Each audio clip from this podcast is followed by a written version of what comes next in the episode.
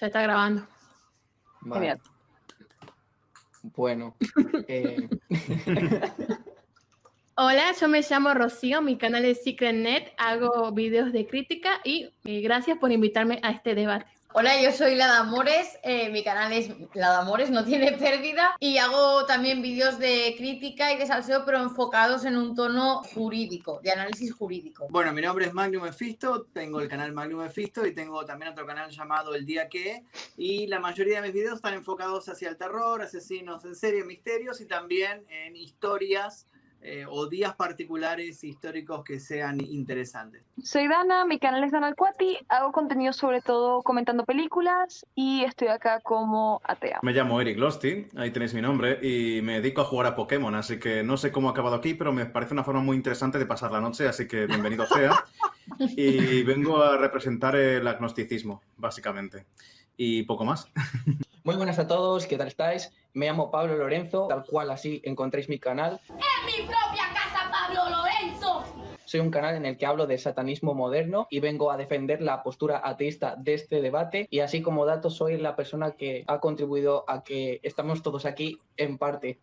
Hola a todos, yo soy Andrés Vargas. Para mí es un placer estar eh, en este momento con ustedes. De todos los youtubers que se han presentado, yo soy el más niño de todos.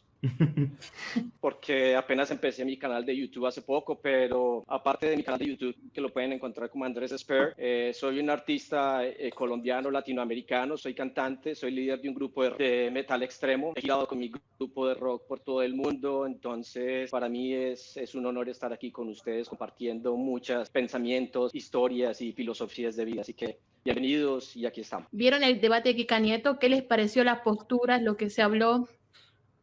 Vale, empieza Magnus. ¿Empiezas tú? ¿Empiezo yo? Sí. Le que quieran, ¿no? Igual. Está bien, bueno, sí, no hay problema. Sí, ¿Qué te pareció? lo vi al debate porque participé.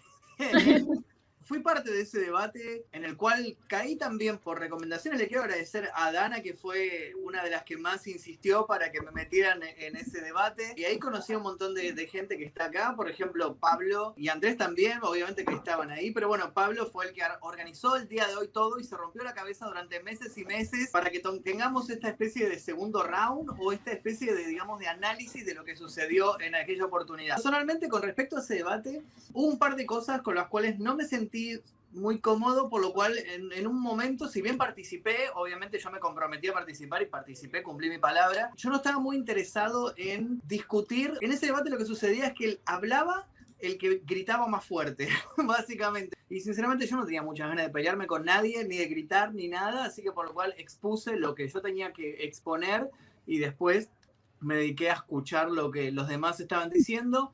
Y esa fue mi experiencia así, eh, no sé. Para mí fue una experiencia bastante única, bastante diferente a lo tradicional que yo he hecho con mi banda, porque usualmente pues cuando tengo cosas con mi banda, eh, respondo entrevistas o, a, o, hago live streaming y tiene más que todo que ver con la música y con el trabajo artístico que hago con mi banda, filosofía de mi banda, entonces fue algo para mí, algo muy único, muy fuera de mi zona de confort pero igual estoy muy eh, acostumbrado a, a, tratar este tipo de temas. De cierta manera fue incómodo porque la parte cristiana o del pa el pastor que estuvo, que hizo parte pues de, de, este debate, yo creo desde mi punto de vista llegó a este debate creyendo que estaba en su iglesia, creyendo, tratando de convencer a, a, la demás gente de su posición, de su filosofía, de su ética religiosa pero se trataba de un debate de compartir ideas, pero se trató más de una imposición religiosa desafortunadamente cuando tú hablas con personas que son de cierta manera muy radicales en su punto de vista religioso, no aceptan otra, otra manera de pensar, otras filosofías de vida, otros puntos de vista, o no aceptan eh, contradicciones en, en sus propias filosofías. Entonces fue bastante tenso, complejo. Yo creo que la audiencia sí lo evidenció porque fue bastante tenso, fue algo bastante tenso y en el cual participar era bastante complejo, com eh, complicado empezando por la misma conductora del programa, que, que, era Kika, fue, de cierta manera se sesgó mucho el debate porque se, se llevó más a la parte cristiana, a la parte religiosa como tal, a la parte más de experiencias metafísicas. No las entiendo nada. Se me está recalentando el teléfono. Ya va, no, no, ya va, está, está hirviendo el teléfono, va a explotar. No, sí, esto, esto se está, está hirviendo, no. Tranquila, tranquila, te esperamos, no te preocupes. Es que hace mucho Te calor. esperamos. Está hirviendo. Es el fuego de Satán. Sí, sí, sí, el teléfono de Satán. No es algo nuevo el teléfono de Satán. Bueno, pues mi experiencia en el debate de Kika Nieto, a ver, las cosas como son. Yo creo que siendo cuatro personas satanistas y ellos siendo tres, me parece que lo que su parte acaparó mucho tiempo lo que es la parte cristiana. Es decir, que eran tres personas pero que hablaban demasiado y esto en parte hizo y generó que nosotros pues estuviéramos molestos en cierto modo porque claro, si eh, imaginaros que un debate pues cada pregunta son 20 minutos y una bando habla 15 y nosotros nos quedamos 5, ¿no? Pero además uno de los suyos habla un montón, es el que más tiempo habla, pues es que incluso es incómodo para ellos porque se quedan sin dar más argumentos y nosotros pues quedamos con muchas cosas. Pero a ver, creo sinceramente que eh, en ese debate, aunque todos aprendimos, habría mucha más información que quedó por aportar. Y esto fue una de las cosas que nos ha motivado a hacer como, por así decirlo, un spin-off se podría decir, de lo que fue el debate una, eh, y esta vez con ateos porque fuimos un- personas que se quedaron con muchas cosas que decir. Entonces, pues yo lo disfruté porque el poco tiempo que participé me sentí que lo que decía tenía valor. Me molestó un poco el pastor de tocar, como comentó Magnus, y por lo demás, pues bueno, eh, son experiencias que hay que tener y que a veces salen todo perfecto, pero otras es como que tienes que hacer frente a situaciones incómodas, como pudo pasar. No obstante, agradezco mucho a Kika Nieto por haberme invitado y a todos por habernos invitados y gracias a esto tener la visibilidad que tenemos hoy para estar todos aquí. Un apunte. Acabo de buscar el canal de Pablo para suscribirme y el cuarto vídeo me sale el de No en mi casa, Pablo Lorenzo. Ya, tía, sí, sí, sí, sí, siempre hace la broma. Es que me estás engañando. Voy a llamar a mi hermano. Brutal, o sea, A mí el cristianismo en principio, yo soy agnóstico, eh, creo en cero en religiones, pero el cristianismo me interesa principalmente como modelo de conducta, o sea, como modelo de, de normas sociales para que podamos convivir. En ese sentido, el cristianismo me parece muy bonito, creo que tiene valores. Me gusta sobre todo el dar la otra mejilla, creo que es algo muy saludable, o sea, no darle bola cuando alguien eh, pues te violenta o lo que sea, ¿vale? Porque al final se trata de, pues, de intentar que el propio agresor se dé cuenta, ¿no? De, de que está haciendo el mal. Entonces, claro, yo, fui a ver el debate pues un poco sesgado, ¿vale? Porque, ya os digo, o sea, cuando vi que os pusisteis a debatir sobre temas de la Biblia, si existe el cielo y el infierno y todo eso, dije, mira, o sea, yo en estas cosas creo cero, ¿vale? Y entonces, pues claro, a mí el cristianismo me interesa eso, en cuanto a debate ético, pero en cuanto a debate de si existe esto, si existe lo otro, pues me interesa poco y por eso no vi más, sinceramente. Pero bueno, aún así muy interesante, o sea, siempre para aprender el conocimiento pues no ocupa lugar, ¿no? Y todo lo que sea pues ver distintos puntos de vista o, aprender o algo que no sabías y tal, pues bienvenido sea, ¿no? Sí que es verdad que el pastor este que mencionáis, que, que sé quién decís, sí que es verdad que intentaba imponer su opinión, a veces eh, parecía un poco, ¿no? Pero eh, yo lo vi respetuoso el rato que vi. No sé si luego se pondría más candente o lo que sea, pero yo lo vi bastante educado, a priori. A ver, yo, yo no lo he visto. Entonces no lo sé, pero el- lo que dices sí que estoy de acuerdo contigo, por ejemplo. Que yo también soy agnóstica en el sentido de, de tal cual, de que a- lo que compro, por decirlo así, de la religión son los valores. Porque en, en un principio eh, se entiende que se, que se impusieron pues, por el hecho de que era como la ley, por decirlo así. Sí. Que Porque son como cosas básicas de no matarás, no robarás, ¿sabes? O sea, Yo no estuve ahí eh, en esa época, pero yo entiendo que el cristianismo surge, a ver, tampoco conozco mucho mm, el cristianismo a nivel histórico, ¿no? A nivel de, de historia que está demostrada, pero yo entiendo que surge de, pues, de una época que era dura, que era, que era bárbara, que era muy salvaje, y eso pues obligó a la gente a, a establecer eh, cierto contrato social, ¿no? Eh, ciertas normas, eh, y lo, lo que tú dices, ¿no? 12 mandamientos o 11, no me acuerdo cuántos eran. Eran 11, son ¿verdad? 10. sí, Son 10, vale, por Dios. Debate, ¿qué pienso? Creo que hubiera estado muchísimo mejor si hubiera habido mejor moderación. Creo que lo que le faltó sobre todo fue moderación. Y me hubiera gustado también ver a otras personas en el lado cristiano, porque creo que al final del día las preguntas que se hicieron fueron muy... No se va a poner nadie de acuerdo con esas preguntas, vamos a ser honestos. Oh. Bueno, esa fue su participación. Corto pero intenso. A ver si ahora cuando venga con el ordenador se puede escuchar mejor. Es que vaya putada. Esperamos. cinco minutos intento en la. Sí, tranquila, tranquila. Se van a reír una, de que una cantidad de memes que flipáis, ¿eh? La primera pregunta es que me digáis qué opináis sobre el concepto que se tiene de Dios y de el demonio. A mí me pone solo Dios, no me pone demonio. A mí solo el, demonio. No se puede entender sin entender antes la existencia de otras religiones anteriores. La religión egipcia en, en la era arcaica, en Egipto, en el 3000 antes de Cristo, ahí es cuando empieza a surgir las religiones de los dioses de Anubis y de Ra y todos estos dioses politeístas que forman los egipcios, que luego también serían de gran influencia posterior. También decir que antes del cristianismo está el judaísmo, antes del judaísmo está el hinduismo y muchas otras religiones monoteístas que surgieron con anterioridad a la Biblia hebrea y bueno, y la Biblia en sí. Entonces, tenemos que entender que el, el, concepto de Dios y de demonio que dice la Biblia es consecuencia de la evolución de todo esto. E incluso hay muestras y evidencias de que en el Paleolítico existía una diosa madre que tiene eh, más de 20.000 años anterior. El dios cristiano que se llama Dios como tal y el demonio. El demonio concretamente surge en el libro de Job, entre ellos, del Antiguo Testamento. ¿Qué pasa? Se ha asociado durante mucho tiempo erróneamente al demonio como un ser malvado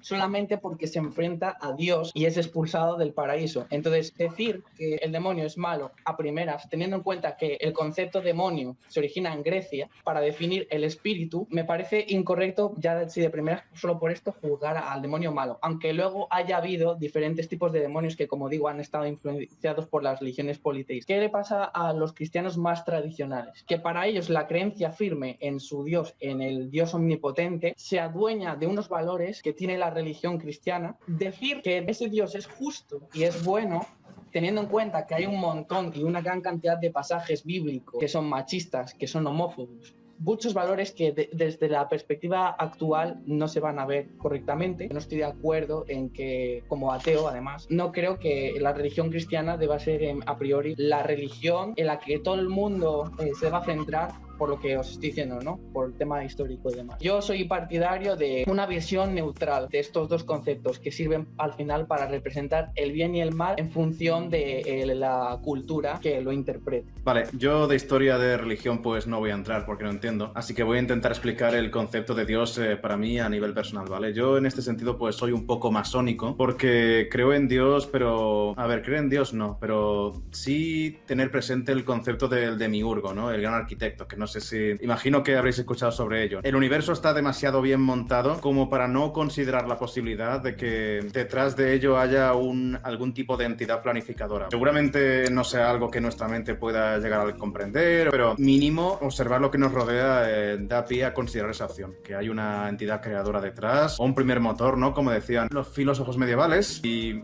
el concepto personal que yo tengo de Dios básicamente es ese, no como un señor eh, que nos quiere mucho y que cuida de nosotros, como dice la Biblia, sino simplemente de el responsable o los responsables que hay detrás de, pues, de este modelo de, del universo ¿no? que, que, percibimos. Respecto al demonio, yo la verdad es que no creo en el demonio, así que ahí pues no tengo mucho que decir ni, ni voy a entrar, pero ni siquiera creo en el bien y el mal, o sea, creo en el bien y el mal como conceptos sociales, que los humanos, pues los seres humanos nos hemos impuesto entre nosotros, ¿no? Para poder convivir y esas cosas, pero el bien y el mal como conceptos naturales del universo, pues no creo en ellos y yo la verdad es que no creo en el demonio. Y ya está, eso es todo lo que tengo que decir respecto a esa, pregunta. Entonces, más o menos lo que opinas es como que un ente creó así lo que viene a ser el universo y luego ya pues nos dejó. En plan, de, yo ya he hecho mi faena, he creado el universo, me piro. Sí, eh, no lo afirmo, pero sí creo que hay indicios para considerar la opción, simplemente, porque yo creo bastante en los modelos fractales, ¿vale? De que eh, las cosas se repiten a diferentes escalas y lo mismo que nosotros creamos, eh, a veces de forma consciente y a veces de forma inconsciente, podemos tener como escalones superiores de cosas que crean por encima de nosotros, ¿no?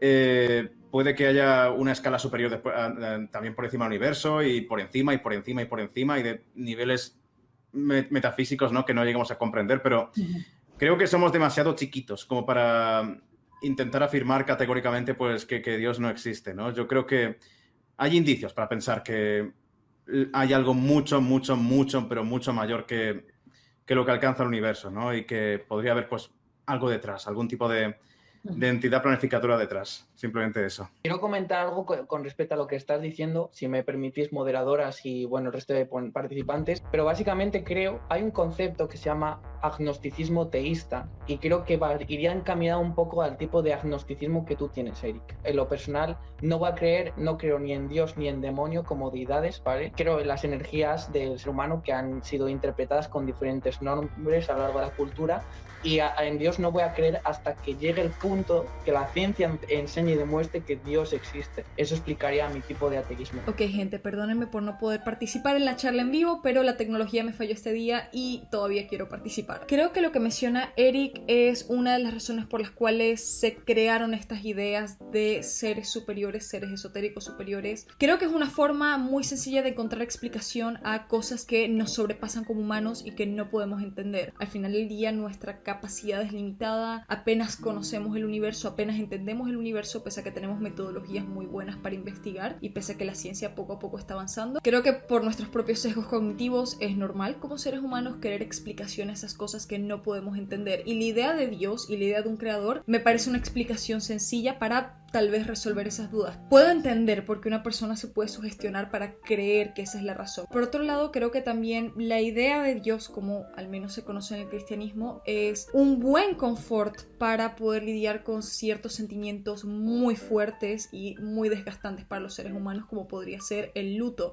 La idea de que en algún momento nos vamos a encontrar con aquellos seres queridos que perdimos para siempre es algo muy reconfortante y puedo entender por qué alguien quisiera creer en eso. Creo que hasta cierto punto la idea de Dios fue creada por los humanos para conseguir confort sobre estas cosas que son tan difíciles de manejar. En cuanto al concepto de demonio, creo que en general, tanto el concepto de Dios y demonio se puede utilizar mucho para controlar el comportamiento de la gente, para poder direccionar a las personas a ciertas ideas y actuar de cierta manera. Esto no en todos los casos es malo. Sin embargo, creo que hay otras formas de llegar a la conclusión de que matar está mal o abusar de alguien está mal sin necesidad de implicar a Dios. Para eso tenemos la ética. Al final del día la función de la ética es estudiar la moral de la forma más objetiva posible. No sé si originalmente se haya creado con esa finalidad, no conozco tanto de historia de la religión como Pablo Lorenzo. Creo que el miedo es una herramienta de control muy poderosa, tal vez no saludable pero poderosa y creo que hasta cierto punto el concepto del demonio se utiliza para eso. Y personalmente esa es una de las cosas que siempre me gustó del satanismo ateísta, la manera en la que reapropia esa simbología que se utiliza para crear miedo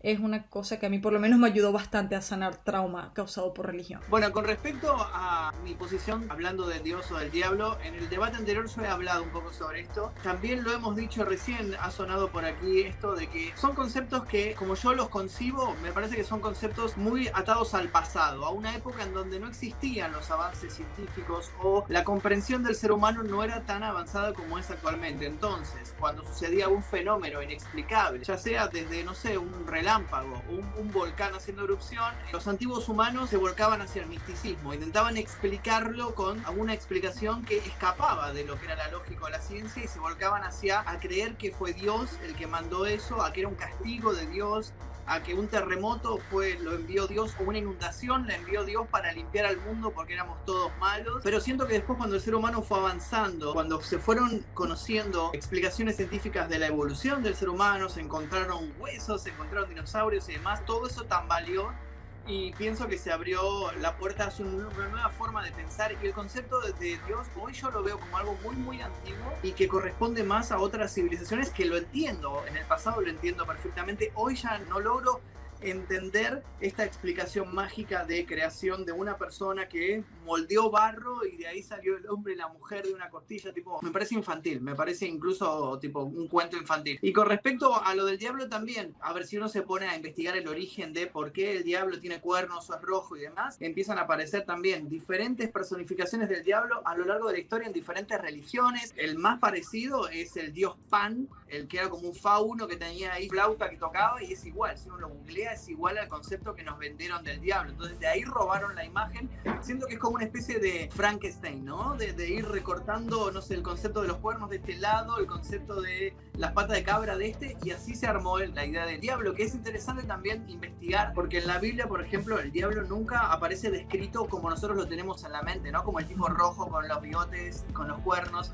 En la Biblia en ningún momento lo describen así. De hecho, esa imagen del diablo es como bastante actual, fue creada hace menos de 500 años. Antes era otra la imagen del diablo, no era así. Y el concepto, como bien lo explicó Pablo, eh, fue sacado de tractos de la Biblia en donde él se enfrentaba a Dios. Pero si uno, por ejemplo, va a los datos, Dios termina matando a muchas más personas en la Biblia que el diablo en sí todas las apariciones que tiene. Entonces es como quién es el bueno y quién es el malo. Y en el anterior debate yo dije una frase y quiero repetirla porque me gustó, eh, que dice que antes se creía que Dios creó al hombre a su imagen y semejanza. Yo creo que el hombre creó a Dios a su imagen y semejanza y por eso los dioses de las diferentes religiones se parecen a las personas que las profesaban, ¿no? O sea, los dioses vikingos se parecen a los vikingos, los dioses egipcios se parecen a los egipcios. Es algo atado mucho al pasado y personalmente hoy lo veo como medio eh, pasado de época todo esto. Está muy interesante lo que decís, pero te voy a discutir. También existen, es algo ligado al pasado con el temita de que antes Dios explicaba lo que sucedía en la naturaleza. Pero hoy existen, por ejemplo, enigmas que aún creo que quizás jamás lo podamos eh, entender, por ejemplo, el de la muerte, la creencia de Dios hace falta para enfrentar ciertas, ciertas situaciones que exceden de la naturaleza humana. Entonces, eh, tenés razón en el temita de que el Dios de antes era completamente distinto al de ahora, pero el de ahora yo supongo que es para hablar sobre esos temas de finitud, Sí, por supuesto, pero yo creo que es una cuestión de tiempo. ¿eh? Antes, o sea, hace 150 años, 100 años, se creía imposible que el ser humano llegue a la luna y llegamos. Eh, y ahí, hoy en día también se cree imposible, no sé, que la gente se comunique así por videollamada como estamos haciendo ahora en cada uno en un punto diferente del mundo y lo logramos. Yo creo que con el tiempo, no sé si ahora, no sé cuántos años van a suceder, pero yo creo que todos esos enigmas se van a ir averiguando. Pero bueno, vamos a necesitar mucho, mucho tiempo. Pero entiendo, entiendo tu punto de que se utiliza para explicar, porque claro, es que sigue atado a esas cosas de que el ser humano todavía no comprende todo. Claro, también por ejemplo, cuando hay algo inevitable cuando hay una, cuando te enteras que hubo un accidente y, no sabes qué le pasó no sé a quién, entonces ahí estás rezando a Dios diciendo, uy Dios, protégele, protegiéndose a, a mi amiga. Entonces Dios creo que cumplió, eh, o actualmente está cumpliendo todo lo que nosotros no podemos. La incertidumbre es cubierta por Dios en la religión actual. También creo que eh, hay una cuestión filosófica que le ha llevado el hombre de creer en algo, a creer en Dios y a creer en dioses, y es que el hombre es de sí por sí un animal social que necesita estar con otras personas y el hecho de morir quedándose solo, esa sensación que no ha sido capaz durante muchos años de superar es lo que en parte obliga a la civilización a pensar que cuando alguien fallece se va al más allá y se va a un cielo, a un infierno y también es como para intentar explicar la justicia moral en base a las acciones que realiza una persona. Acerca de Dios y el diablo es un tema tan complejo y puede ser bastante extenso de traer ideas acerca de esto porque trae muchos conceptos, tanto filosóficos, religiosos o históricos. Yo la verdad no me quiero ahondar tanto mucho en la historia, irme dos mil años atrás, tres mil años atrás, irme hasta el tiempo de los egipcios o hasta el tiempo de los incas o hasta el tiempo de los aztecas o de los mayas porque la verdad es algo bastante extenso. Yo no soy historiador, no soy tampoco teólogo para venir a hablar de de temas que respeto mucho la profesión de los historiadores o de los teólogos. Pero yo lo quiero abordar desde un punto de vista mucho más existencial y acorde con la realidad como tal. Primero que todo, yo respeto mucho las diferentes eh, formas de creer, de pensamiento, de religiones si tú quieres creer en enanitos verdes que vienen de Marte o si quieres creer en duendes o en hadas voladoras, créelo.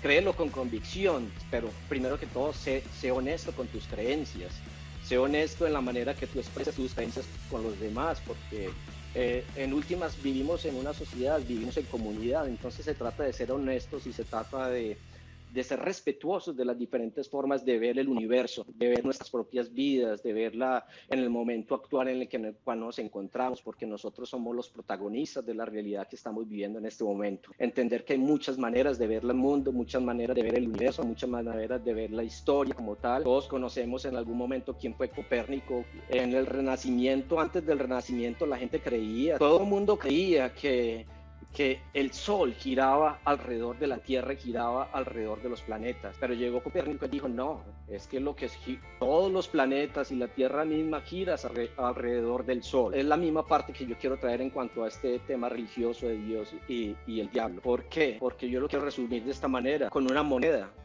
Esta es una moneda de 25 centavos de dólar, puede ser cualquier moneda de, cualquiera de nuestros países, de cualquier denominación, pero esta moneda tiene dos caras. Dios y el diablo existe como que existe esta moneda. ¿Por qué? Porque nosotros somos esta moneda. Conocemos muy bien qué es el bien, conocemos muy bien qué es el mal, porque tenemos una educación. Nosotros no vivimos como salvajes en las en, la, en la selva, como las antiguas tribus primitivas. Entonces, si nos vamos a entrar en la historia, tenemos que irnos en la historia del hombre mismo hasta la historia de las cavernas. Hoy en día estamos en un tiempo moderno, no somos esos salvajes que vivíamos en los campos haciendo nuestra voluntad, tratando de sobrevivir a los elementos, tratando de sobrevivir en la naturaleza. Hoy en día la realidad del hombre moderno es completamente compleja, tiene otros desafíos, tiene otras demandas. Querer vivir en estos momentos, en este tiempo moderno, aferrado a un pasado, a una historia, una filosofía, una religión que data de más de 2000 años, que pertenece completamente a otra parte de la tierra, que fue lo que, lo que es Medio Oriente, cuando nosotros estamos aquí en Latinoamérica. De cierta manera estoy de acuerdo con Magnus y con Pablo de que estamos viviendo tiempos actuales. En este momento estamos mandando cohetes al espacio cada semana, o sea, es un salto impresionante el que tenemos en este momento actual. Tenemos una educación, tenemos ciertos valores y entonces yo creo que esa es la realidad. Yo no quiero quebrarme la cabeza de dónde viene Dios, de dónde viene el diablo, porque la verdad es bastante complejo, es bastante extenso a entrarme en estas cosas. Yo prefiero vivir y disfrutar lo que es el, aquí y el ahora, haciendo el bien y no abusando del mal. Entonces esa es mi interpretación de lo que es Dios y el diablo. Yo creo Dios en las cosas buenas, en todo lo que vemos, todo lo bueno que vemos en el universo. Alguna vez le preguntaron a Einstein, Einstein es uno de los mayores científicos del mundo, si creía en Dios y dijo, no, yo creo en Dios. Sí, yo creo en Dios, pero yo creo en el Dios de Spinoza. ¿Cuál es el Dios de Spinoza? El Dios de todas las cosas buenas que vemos en el universo, en el mundo, de todas las cosas buenas que nos pasan a nosotros mismos, en todas las cosas buenas que nosotros hacemos, en nuestro diario de venir, en nuestra rutina diaria, porque es que la vida no termina aquí, la, vida no, no ha empezado aquí, la vida es un constante aprendizaje, trata de ser honesto con los demás, tratar de entender de que estamos aquí porque tenemos consecuencias que asumir, lo que son las consecuencias del bien y del mal. A ver, por aportar más algo al debate, no sé si aquí chocaremos en algo. Tengo mi teoría de por qué el cristianismo como religión ha tenido bastante más éxito que muchas otras. Y es que el cristianismo, a diferencia de otras religiones, aparte de ofrecer una explicación, ofrecía consuelo, ¿no? Ofrecía una sensación que yo interpreto que debía de ser muy chill en esa época de barbarie en la que la muerte acechaba por las esquinas y todo era dolor y todo era sufrimiento. Entonces entiendo que el ser humano pues le hacía falta tener esa sensación de consuelo. De ahí surge el cristianismo. Y aquí va a venir la primera polémica, no sé si, porque yo considero que hoy en día las religiones siguen existiendo, pero no en forma de dogmas eclesiásticos, sino en forma de movimientos sociales, ¿vale? No sé quién ha dicho antes que pertenecía al colectivo LGBT, no sé si, no sé, no sé a lo mejor era, era Dana, no, no lo sé. Bueno, yo soy bisexual, pero...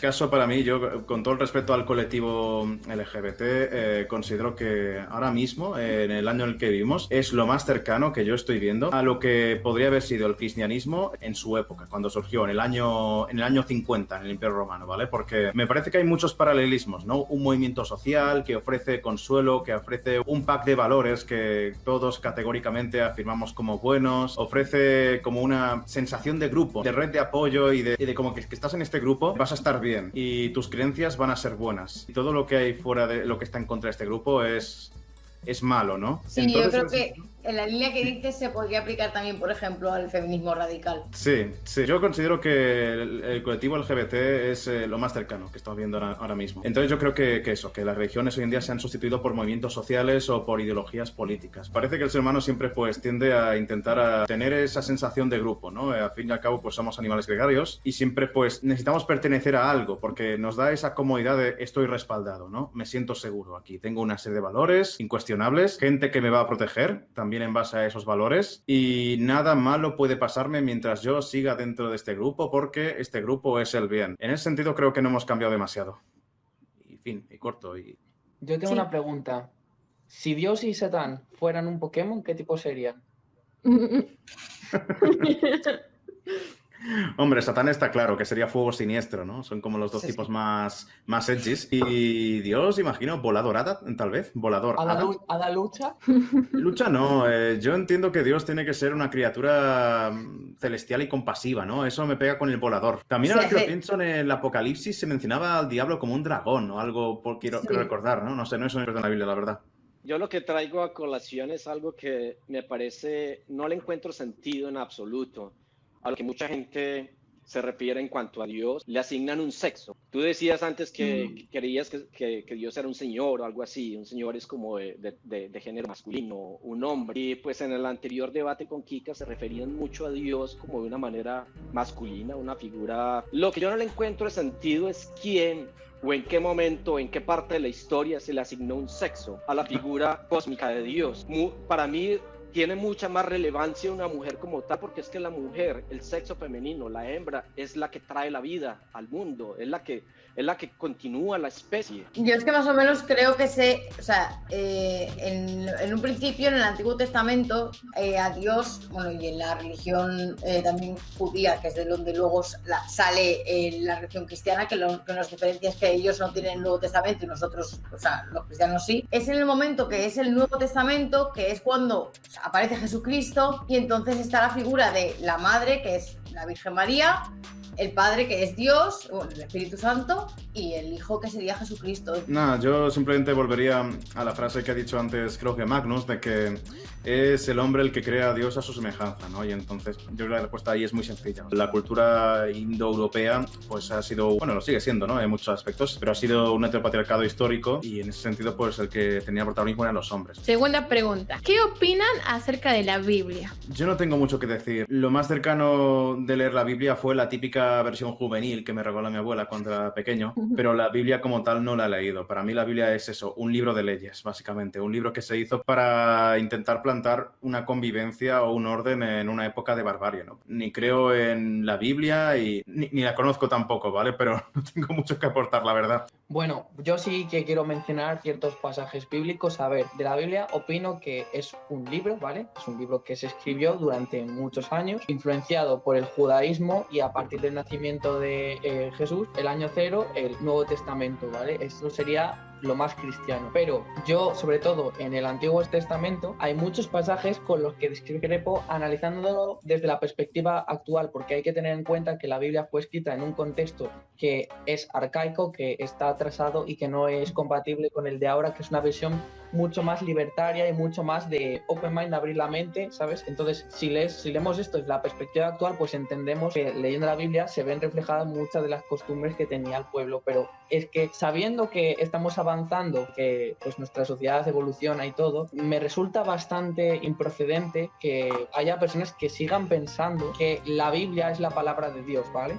Entonces, voy a leeros un apartado en las reformas de Asa, que es un apartado que se habla en la Biblia. Básicamente, el rey Asa, un espíritu divino, acude a él para decirle que tiene que expulsar, que tiene que matar, en caso de que sea necesario, a toda esa gente que no esté de acuerdo con lo que es Jehová. Y de hecho, procede a ello. Y, y su madre creía en lo que era la diosa madre, más antigua que la religión cristiana y, y que todo lo que estamos hablando, ¿vale? Entonces, a esa mujer, que era su madre, le quitó todos los privilegios porque creía en otra religión. En ese sentido, pues creo que por un lado eso está mal porque demuestra eh, que la sociedad de la época tenía como intolerancia cultural. Luego, en el Deuteronomio, básicamente, el capítulo 22 es todo un pasaje machista que explica cómo eran las mujeres de cómo se trataba a las mujeres de la época, el machismo que habría, sobre todo a las mujeres que se les obligaba a casarse con personas por cuestiones de comercio, por cuestiones de que las personas se aprovechaban de ellas para conseguir territorios, para conseguir riqueza, bienes, no tenían la capacidad de elegir qué es lo que querían hacer con su vida porque estaban sometidas totalmente a la autoridad del hombre. Y era una condena eh, el hecho de reclamar la libertad siendo mujer porque eso suponía que estabas yendo en contra de Dios. Eso por ejemplo. Ah, y por último, destacar también, así sin extenderme mucho, la numerosidad de pasajes de homofobia, incluyendo el pasaje de Romanos 1 que hizo el apóstol San Pablo. Pero sí imagino que lo condenamos todos, ¿no? Eh, esos Oh, pasajes. sí, por supuesto.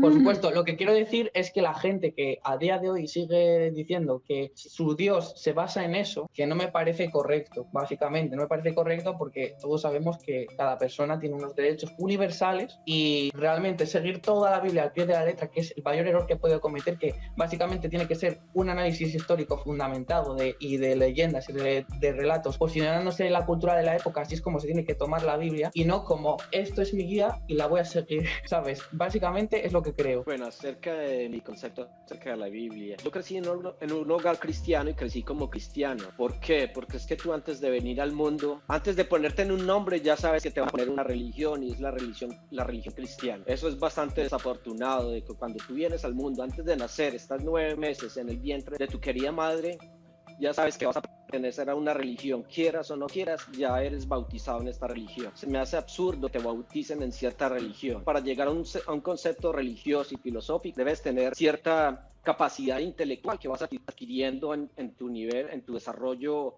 eh, filosófico, fisiológico igualmente a través de la vida, hasta que llegues a un momento en el que tú por ti mismo encuentres tus propias eh, respuestas, te haga tus propias preguntas, te encuentres ante tantos enigmas que el universo, la vida misma nos trae a nosotros como seres humanos. Entonces me hace algo bastante desafortunado de que antes de tu nacimiento ya te pongan una etiqueta de cristiano y que tengas que pertenecer a X o Y, o y religión. Quiero extender mi respeto con los cristianos porque como les decía, nací en un hogar cristiano, mi familia es cristiana. Amé muchísimo a mis abuelas que entre comillas yo las considero almas de Dios, de la manera que ellas fueron, porque es que hay muchos, hay cantidad de cristianos que son muy buenos, que entregan su corazón. Yo no quiero venir a ser antagonista y venir a denigrar completamente del cristianismo como Conozco el cristianismo, conozco la Biblia porque yo la leí cuando era cristiano, acudí a los ritos católicos, pero yo de cierta manera lo dejé de un lado porque encontré otra clase de respuestas, encontré otras preguntas que para mí la, la religión y la Biblia como tal no me, no me entregaba. En cuanto a la Biblia como tal, la Biblia merece ser cancelada hoy en día como un libro universal, porque es que no hay libro tan sanguinario, tan eh, intolerante, no hay libro tan extremista, no hay libro tan machista como la, como la Biblia misma. La Biblia es básicamente un libro, o sea, su nombre es Biblia, que viene del griego biblos, que significa libros, o sea, a veces lo que sucede con ciertos objetos como es en este caso el libro de la Biblia es que con el correr del tiempo se le da mucha más importancia de lo que realmente es y uno no se pone a pensar realmente qué, qué, es una Biblia, o sea, eh, si, uno, si uno la agarra físicamente, si uno la lee, ¿con qué se encuentra? Con un conjunto de libros, o sea, son básicamente diferentes libros diferentes escrituras escritas por muchas personas completamente diferentes, porque incluso yo estoy seguro que hay mucha gente que piensa que la Biblia hubo alguien que en un momento se sentó y la escribió de punta a punta, como escribieron el Quijote o como escribieron la saga de Harry Potter, y no es que hay un solo autor, son cientos de autores diferentes en diferentes épocas, o sea, son totalmente diferentes la, la, la parte del Antiguo Testamento con la parte del Nuevo, son pero siglos de distancia, o sea, muchos años. Eh, y dentro del propio antiguo también. Claro. Varios, nadie escribió los mismos libros. También, totalmente, totalmente. O sea, por eso se contradicen tanto los textos muchas veces. Pero yo siento que lo que sucedió con la Biblia es que pasó tanto tiempo desde que se escribió y demás, es que se perdió el concepto de qué era originalmente o cómo surgió. Porque al fin y al cabo también existen textos que se llaman textos apócrifos, que fueron textos que en algún momento se escribieron, en algún momento pertenecieron tal vez y luego se censuraron y luego dijeron, no, esto no, no es parte de la Biblia, porque tal vez lo que se contaba ahí se contradecía con lo, algo que ya habían elegido para que formara parte de este gran libro, ¿no? Esto no es canon. Claro, Yo les traigo- yo les- apócrifos y en, y en textos que hoy en día no son tomados en cuenta como parte de la Biblia. Pero básicamente es eso. Me parece que como texto de, para tener en cuenta, para conocer cómo era la vida en ese momento, hace tantos años, es valioso como un testimonio. Básicamente como, como eso, simplemente como nos narran cómo la gente vivía, cómo eran sus costumbres, cómo eran sus leyes y demás. Hoy, como el concepto, como pienso con el concepto de Dios y el diablo, siento que es algo que yo quedó atado al pasado, a un pasado muy lejano, y me parece muy bien lo que está diciendo Andrés con respecto a, ya que estamos cancelando tantas cosas, que a veces eh, son cosas simples o cosas chicas, eh, ¿por qué no cancelamos el, el- concepto de la Biblia, que es, es un, un libro que al día de hoy, al día de hoy sigue generando tan- tanto odio y tanta violencia. O sea, tanta violencia homofóbica, por ejemplo, se justifica con la Biblia al día de hoy, el año 2021. O sea, hay gente diciendo, no, ser homosexual está mal porque la Biblia dice que Dios creó al hombre y la mujer. ¿Cuánta gente sigue creciendo eso y sigue escribiendo eso como si fuera realmente algo coherente de decir o de pensar? Eh, así que personalmente pienso que es eso, que es un libro que debería ser tenido en cuenta como un testimonio de algo que ya pasó, pero no como un modelo a seguir como para vivir en esto, porque es, es algo que fue escrito hace mucho tiempo y fue después rearmado, reorganizado en base a cuestiones políticas, cuestiones que eran de conveniencia para el Papa, que en su momento dijo, sí, es esto, según el Concilio Vaticano, ahora es esta, la Biblia son estos libros y estos no, porque no nos conviene actualmente que estos libros sean parte. Eh, así que personalmente pienso que hay que sacarle la parte sagrada, siento que ya tiene que dar de, de fondo y tiene que quedar como un libro histórico, pero ya no como un manual para, para vivir. Realmente no tengo mucho más que añadir, estoy súper de acuerdo con Pablo Lorenzo en cuanto a que no se puede vivir en la actualidad en base a un libro tan arcaico, hecho en una época tan distinta a la que estamos hoy en día. La ética ha cambiado, la moral ha cambiado, tenemos mucho más entendimiento y conocimiento sobre cómo funciona el mundo, sobre cómo funcionamos las personas, y además ni siquiera sabemos qué decía la Biblia original, la Biblia ha pasado por demasiadas traducciones. Creo que en la Biblia todavía se pueden conseguir algunas historias con buenas enseñanzas, por ejemplo, la vez que Jesús dijo el que esté libre de pecado que lance la primera piedra. Creo que Jesús ahí despolariza esa idea de que un ser humano es completamente bueno, completamente malo. Creo que Jesús era una persona de ideas bastante antipunitivas, muy contrario a lo que veo en muchos conservadores cristianos hoy en día. Pero así como hay historias como esta, también consigues muchos pasajes como los que mencionó Pablo Lorenzo, que tienen ideas que éticamente podemos cuestionar. Creo que es un libro de mucho valor histórico, pero que se tiene que tomar con un grano de sal. Y sobre todas las cosas, creo que es peligroso tomar como garantía que algo es ético-moral solamente porque está en la Biblia. Y creo que ahí está el principal problema. Hay que ser críticos con este libro como lo seríamos con cualquier otra cosa. Yo quiero aportar algo que en realidad puede dar mucho que pensar. En 1492 a nuestras tierras latinoamericanas, suramericanas llegaron los españoles, conquistaron, invadieron lo que fue un- el, el- el nuevo reino que ellos consideraron. Y ellos trajeron su religión, trajeron el cristianismo como tal. La Biblia era la punta de lanza en la cual a, sangre y fuego se abrieron paso en un nuevo continente o en varios continentes, lo que es Norteamérica, Centroamérica y Sudamérica. Y fue el cristianismo como tal. Si hubieran sido los musulmanes los que hubieran penetrado este, este suelo, este, de seguro hoy en día seríamos musulmanes.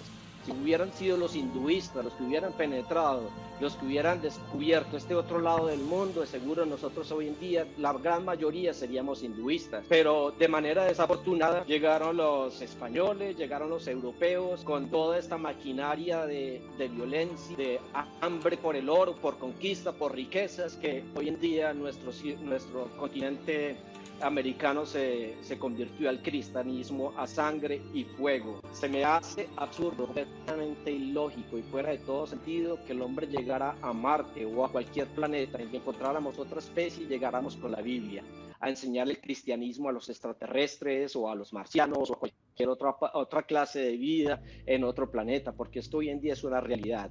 Estamos enviando cohetes, estamos enviando roques al espacio de una manera que nunca fue vista antes y el objetivo del hombre actual es llegar hacia la conquista del espacio, llegar a otros mundos, llegar a otros planetas. Se me hace ni fuera de cualquier realidad, de cualquier filosofía religiosa, ética y moral de que el hombre, de que el ser humano, lo primero que vaya a llegar en, en su encuentro en el espacio, en otro mundo, en otro planeta, por pisar prim- por primera vez Marte, que es el objetivo en este momento de Estados Unidos, es llegar allá con una Biblia y poner una cruz en el suelo de Marte. A ver, en cuanto a lo de la conquista, ¿vale? Eh, bueno, sí que es verdad que fuimos para allá, es innegable, pero que el punto aquí es que los españoles que fueron para allá fueron muy pocos. O sea, eh, lo que se hacía era coger gente que estaban peleados entre distintas tribus, por decirlo así, se cogían a unos de una, se aliaban con ellos y así conseguían soldados aliados para ir en contra de otros. Exactamente. Además de que muchas enfermedades que nosotros éramos inmunes de estar aquí en Europa, vuestros antepasados no eran inmunes y entonces a lo mejor un constipado nosotros lo podíamos superar, pero vosotros no. Entonces mucha gente falleció de enfermedades que trajimos. Y en cuanto a lo de la religión, sí que es verdad que me parece un absurdo el ir ahora mismo a Marte y encontrarte pues marcianos y decirle, venimos aquí en nombre de Cristo.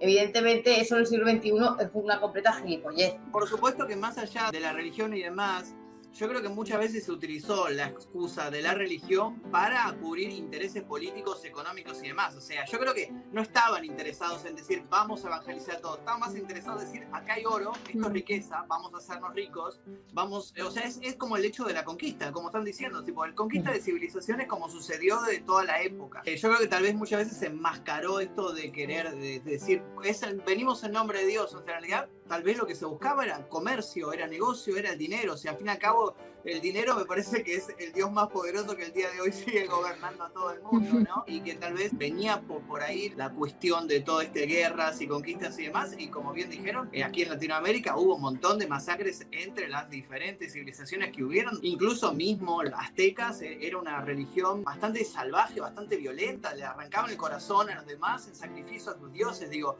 no era que tampoco era todo hippies, amor y paz por estos lados, tipo, era, era una época muy, violenta por todos lados. Buena puntuación, empezamos a hablar sobre la Biblia y terminamos hablando sobre la conquista.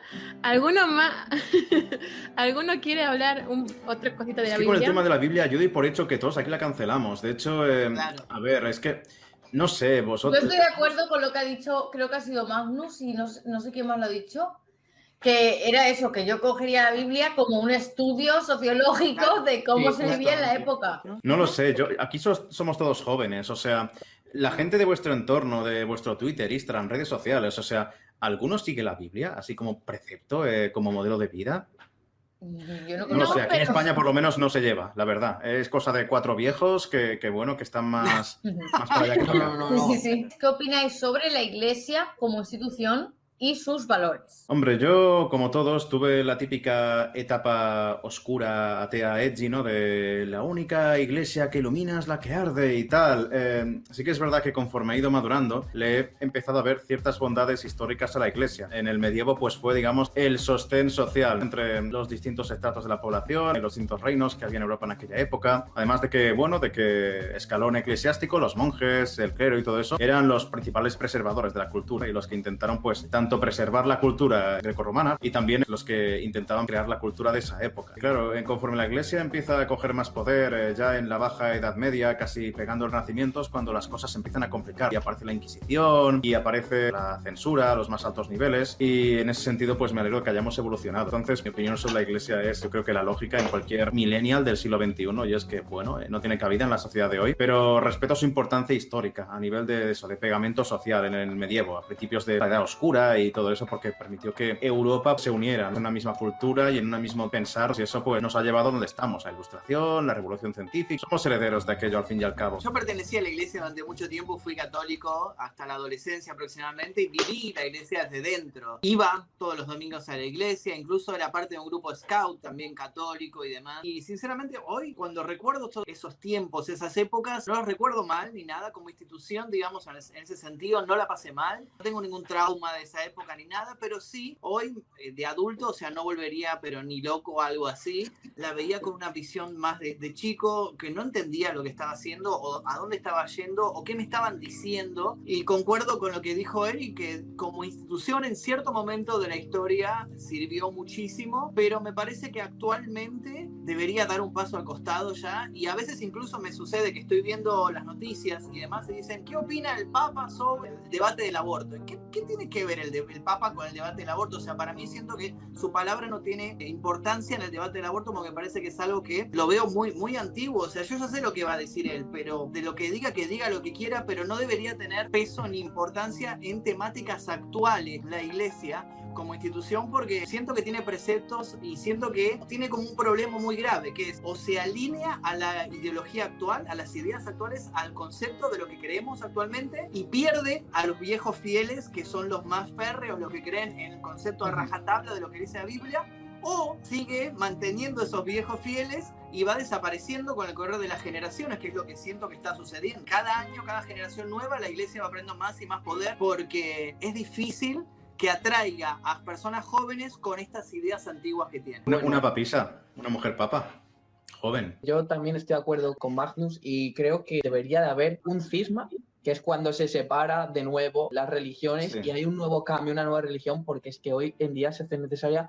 unos valores muy diferentes. No entiendo cómo a día de hoy las mujeres siguen sin poder curas, no entiendo cómo los curas no pueden tener hijos, que la cultura ha ido cambiando. Y lo hemos dicho, entonces yo creo que es necesaria esa necesidad de cambio, porque el cambio que en su momento dio la religión cristiana con respecto a- al judaísmo, la nueva religión que surgió eh, con respecto a antes, también supuso un cisma. Entonces yo creo que ahora es necesario esa nueva separación de valores, que básicamente se haga una limpieza muy grande de la imagen de la iglesia, porque es que hay diferentes tipos de curas que aceptan eh, que el hombre esté por encima de la mujer, conductas machistas, otros que sí que están en contra del colectivo LGBT y de sus derechos, otros que sí que aceptan al colectivo LGBT y a, y a otros. O sea, creo que es necesaria como esa eh, actualización. Eso por un lado. Y también creo que los valores cristianos, eso de amarás a Dios sobre todas las cosas, eh, honrarás a tu padre y a tu madre, siguen a día de hoy un poco caicos también, un poco desactualizados, porque es que al final es tu vida. Eres tú la persona que está viviendo tu vida, entonces tu vida debe ser más importante que la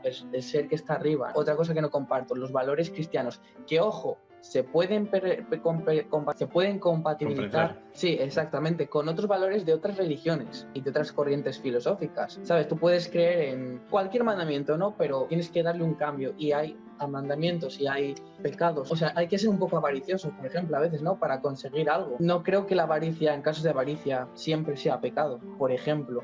Y creo que también es muy importante un cierto individualismo y una cierta eh, apreciación de uno mismo, porque es que muchas de las personas a veces que creen firmemente en la iglesia, luego se llevan completamente una decepción en la vida porque piensan que tienen que ser buenos siempre, es como les ha enseñado la iglesia para obtener una- un beneficio divino, que hay que ser buenas personas siempre y se olvidan de que hay personas que te van a hacer daño, que hay personas que no van a estar de acuerdo contigo, que te van a envidiar, que te van a querer desear lo peor, vas a tener circunstancias complicadas en la vida y creo que es muy importante que todo esto se tenga en cuenta, que se actualice. Entiendo mucho todo lo que ustedes han expresado a través de recorridos históricos que ustedes traen a colación, pasajes bíblicos y toda esta historia, todo esto que ya sabemos de memoria, porque es que crecimos en Latinoamérica, somos de Latinoamérica, la religión predominante en nuestro continente es la religión cristiana.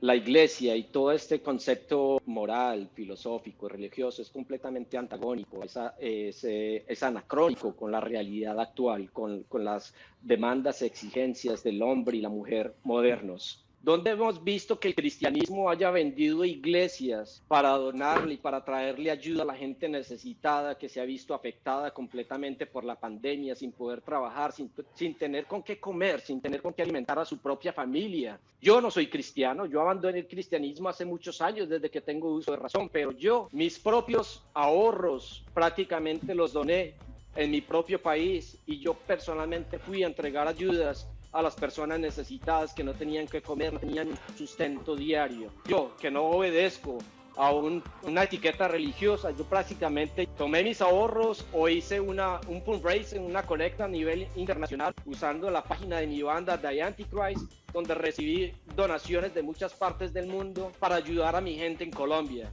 Entonces, es como esa inconsecuencia, esa falta de sintonía, esa falta de ser solidarios con el prójimo, sin importar la religión a la que tú pertenezcas. Las iglesias hoy en día permanecen vigentes porque existe el dinero. Todo está basado por el dinero, por el poder, por la corrupción.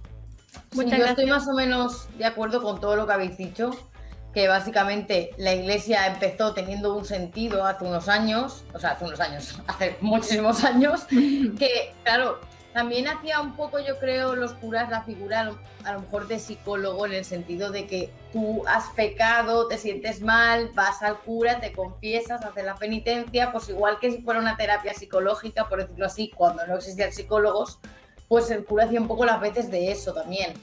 Entonces, claro, y también el sentido de voy a portarme bien por el hecho de, no por, porque hubiera unas leyes que a lo mejor me permitían ir a la cárcel o tal, sino por el hecho de que a lo mejor me porto bien o voy al puto infierno. Entonces, como lo que habéis dicho, como cuestiones de valores y de, de pseudo ley, en su inicio tenía sentido, pero vamos, que es lo que habéis dicho, que hoy en día la sociedad ya tiene sus leyes propias, no necesita a la iglesia, ni tenemos psicólogos, no necesitamos ir al cura como psicólogo. Entonces, es, es lo que habéis dicho, o se renueva un poco o que es lo que decía Magnus, que es o se queda conforme está y cuando los viejos que ahora son los aférrimos mueran, se van a ir al pijo o se renuevan para coger las nuevas generaciones. O sea, es renovarse o morir. Yo creo que aún renovándose el cristianismo, yo creo que estábamos apocado a la extinción, ¿no? Porque ya hay sustitutos. La gente ya no ya tiene otras cosas en las que creer. Yo creo que, vamos, aunque intentaran hacer un lavado de cara una mujer joven como papa o algo por el estilo, el destino lo tienen sellado ya. Yo sí considero, no la iglesia del papa, pero las pequeñas iglesias, yo siento que aportan cosas buenas a la sociedad en cuanto, por ejemplo, para ayudar a los mendigos, juntan donaciones. Entonces, quizás sí la, la iglesia como institución es un poquito turbia, pero si vamos a la iglesia del barrio, quizás no todas, pero a comunidades pequeñas sí vemos que organizan. Entonces, en cierto sentido, los valores de la iglesia tienen que actualizarse pero también hay, mucho, hay muchas cosas positivas. Quizás el problema para mí reside, el principal, es que se dice algo, pero luego no se cumple. Se dice que tire la piedra el que esté libre de pecado, pero luego te señalan y te excluyen porque, no sé, sos gay y eso es pecado, o tuviste un aborto. Entonces, el problema más de la, de la iglesia como institución pequeña sería que se dice algo y se hace otra cosa. Eh, no sé, no, sé cómo será el caso en tu país, pero aquí en España para acabar con la pobreza pues ya tenemos ONGs, Caritas, eh, no creo que... Sí, pero Caritas es de la iglesia aquí. Caritas creo que sí que forma parte de la, de la iglesia. Ay, pues no lo sabía. El problema es que, por ejemplo, yo participaba en una organización en donde le damos ropita a los pobres y lo que pasaba es que alguna monjita, tengo que decirlo, cuando veía algo muy lindo se lo agarraba para ella. Entonces, el problema es que se dice algo y se hace Antes muerta que sencilla la monja. ¿eh? Pues mira, acabo de enterarme en 2021 que Caritas pertenece a la iglesia. No lo sabía, sinceramente, no lo sabía. Lo que tú dices, miles de cristianos, independientemente de la religión, que son buenos, que lo que hacen lo hacen de corazón, de manera honesta, y es que no estamos en contra de eso, lo respetamos y lo valoramos. la bondad es bondad independientemente de las religiones. ¿eh? Ese es el punto. Es que ese es el yo no creo sentido del cristianismo que yo no creo que por ser cristiano o ser musulmán o ser ateo o ser lo que sea vas a ser buena persona automáticamente o mala persona. Tú puedes ser buena persona y ser cristiano, y puedes ser cristiano y ser un cabrón. Las cosas como son. Por un lado, es positivo. Si hay organizaciones que no son cristianas, que ayudan un montón, pero las que sí son cristianas suman. Entonces, entre las organizaciones que son de, o sea, son de personas independiente de su religión. Y las cristianas se complementan y ayudan bastante. Una cosa, nadie ha hablado de la iglesia en el valor arquitectónico que tiene, o sea, las catedrales góticas, mm, o sea, eso todo eso es impresionante. La arquitectura es brutal. De hecho, es que en el Pokémon Iberia salen varias iglesias de estas, ¿sabes? Que Ay, lo, que nos costó la Catedral de Santiago, nos costó meses, joder. Qué pesadillas tuvimos. No, es que es jodido, ¿eh? Porque es que fue, fue, de las partes más oídas del juego, ¿eh? Porque, claro, toda ciudad importante de España pues tiene una gran catedral y claro, pues Zaragoza, ¿qué edificios metemos? Pues la Catedral de no sé qué. Eh, Barcelona, pues la Sagrada Familia, obviamente. Hay muchísimas catedrales en España, que eso es bonito, ¿no? Es parte del turismo histórico que tiene nuestro país, que yo creo que es de los mejores del mundo. La iglesia ha hecho mucho por, por el arte, por decirlo así, porque quieras que no, en un principio todo el arte que se hacía era arte para la iglesia. Al igual que todos, cada vez que la iglesia cristiana, no solamente la católica, sino también la ortodoxa o la protestante, cada vez que hay un progreso hacia una mentalidad un poco más actualizada, también lo celebro. Evidentemente, eh, me interesa que la iglesia progrese en cuanto a esto. Sin embargo, no es una institución que pueda apoyar o con la que pueda estar de acuerdo y creo que hay que tener bastante memoria histórica sobre esta. La Iglesia es responsable de múltiples crímenes a la humanidad que van más allá de la Inquisición o de los casos de pederastia en la Iglesia Católica. Una cosa de la que no se habla mucho es la colonización, lo ocurrido en la época de colonización. Las escuelas residenciales en Canadá, sin ir más lejos, a cada rato se están encontrando tumbas con cientos y cientos de cuerpos de niños indígenas de aquella época sin marcar. Evidentemente estos crímenes no son culpa de las personas que están vivas hoy en día, sin embargo eh, creo que hay una falta de responsabilidad porque rara vez se reconoce que esto ocurrió desde adentro. Rara vez escucha gente dentro de la iglesia hablar de las cosas malas que ha hecho la iglesia. Y por otro lado también muchas veces se trata de lavar la imagen de gente que en realidad no fue tan buena. Creo que un muy buen ejemplo de esto es la Madre Teresa de Calcuta. Se vende como una persona súper benevolente cuando en la vida real no era tan buena persona. Preguntas Incómodas tiene un muy buen video sobre ese tema. Eh, recomiendo a todo el mundo verlo. No voy a negar que la iglesia ha tenido muchos aportes, sobre todo a nivel cultural y artístico. Hoy en día muchas economías en Europa se sostienen gracias al turismo de monumentos históricos de la iglesia, por ejemplo. Y al igual que Rocío, también estoy de acuerdo de que a nivel local existen muchas iglesias que aportan de forma positiva a su comunidad mediante caridad, mediante donaciones, pero a un nivel más grande no es una institución que yo pueda apoyar en absoluto. Sin embargo, está en su derecho a existir. Eh, no estoy de acuerdo con quemar iglesias, evidentemente. Al final del día la libertad de culto es un derecho, cada quien puede estar en la iglesia que quiera, no debería estar financiada con impuestos. Y creo que ese es mi mayor problema en la actualidad. La iglesia sigue estando unida al Estado en muchos lugares, sigue recibiendo dinero público y me parece súper mal. Iglesia y Estado, asunto separado. Siguiente pregunta se trata sobre la vida y la muerte. ¿Cómo explicamos el origen y cómo explicamos el fin de la vida? Uf. No lo sé. Yo ahora mismo el final de la vida pues lo concibo como el fin de la actividad cerebral. Y el origen de la vida... Yo es que a veces me cuestiono cuál es la exacta diferencia entre una cosa inerte y nosotros. A ver, a priori la principal diferencia es que nosotros tenemos conciencia de nosotros mismos, nos hacemos preguntas y todo eso. Pero a gran escala, ¿Eso realmente significa algo? ¿O seguimos siendo piedras solo que hacen como cuatro reacciones químicas que hacen como amago de, de, que en realidad hacemos cosas y tenemos un propósito en la vida y tal, pero realmente no, simplemente somos eso, cuatro reacciones químicas que hacen lucecitas. Cuando moramos, pues ya está, es el fin de esas reacciones químicas y pasamos a ser pues materia más inerte todavía. Y ya está, no tengo mucho más que decir. Actualmente siento que no hay forma de explicar la vida o la muerte, pero como dije casi al comienzo del debate, yo siento que con el correr de los años, tal vez en 100 años, 200, 300, no, no tengo la menor idea. Científicamente vamos a poder explicar quiénes somos, de dónde venimos, hacia dónde vamos, si es que vamos a algún lugar o si es que no vamos hacia ningún lado. Personalmente siento que no hay una cosa mística de fondo con respecto a la vida y la muerte. Como bien lo dijo Eric, comparto esa visión de que tal vez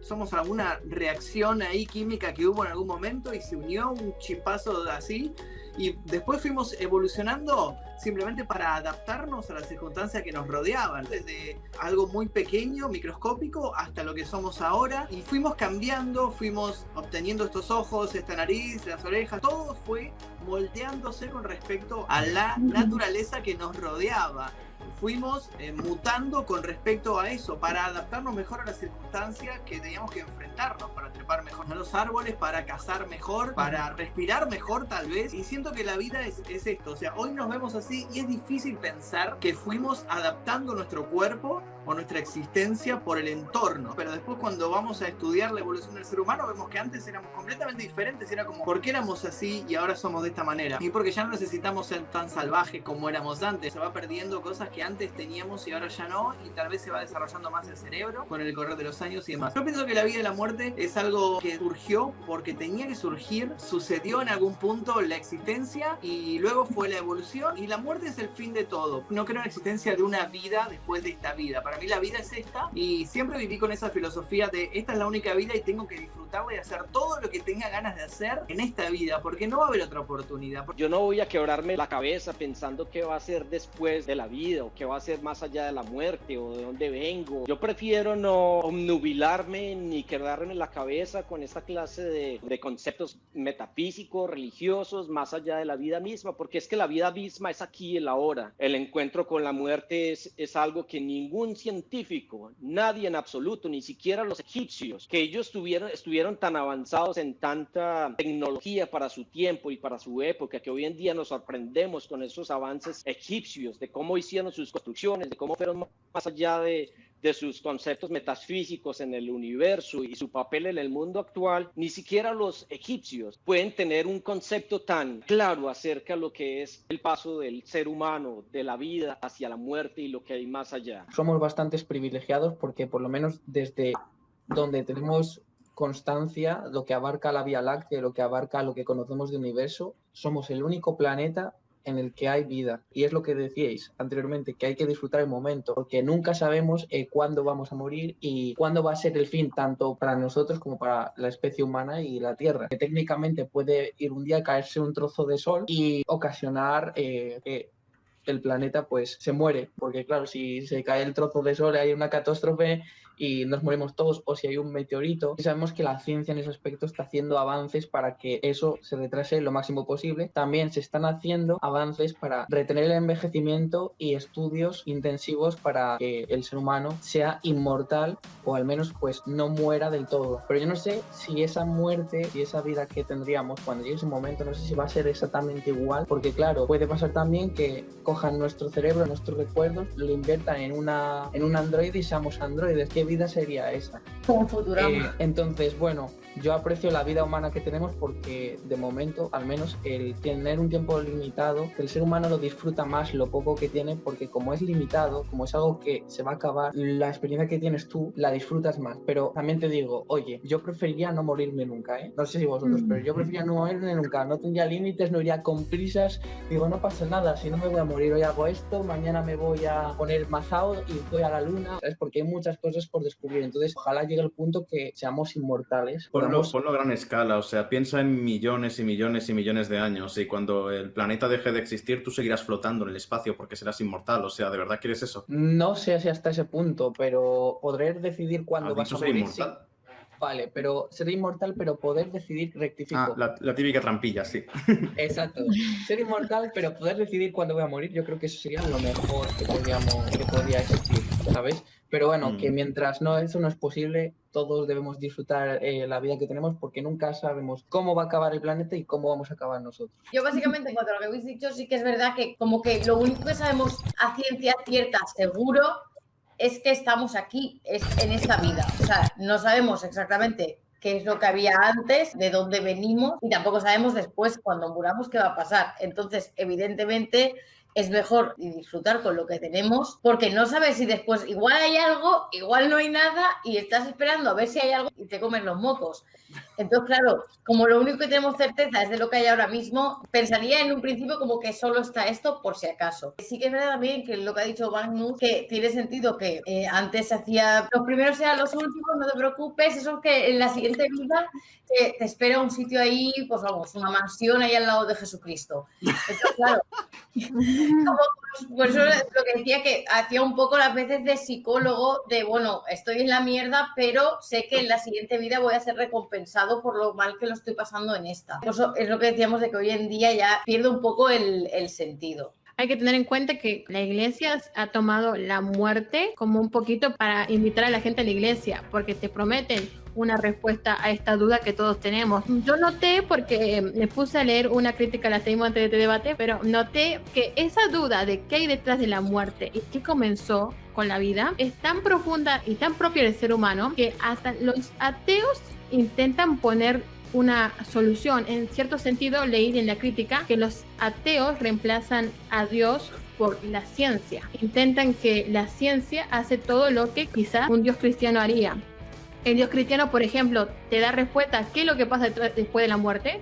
Y la ciencia también intenta eh, solucionar este enigma de qué hay detrás de la muerte. Y la solución actual es que después de la muerte no hay absolutamente nada. Ese pensamiento de sufrimiento que nos trae el hecho de cómo es ser nada, qué se siente ser nada, es justamente eso lo que a algunas personas les atrae de la religión. Cambia esa calma, esa angustia. Sí, yo creo que han usado también un poco eso como propaganda de decir, tranquilos que la muerte no va a ser en plan el negro vacío, ¿vale? O sea, vais a salir un cielo con ángeles y nubecitas y tal. Entonces, claro, te llama como la atención de decir, hostia, pues esto mejor que estar en la nada, ¿sabes?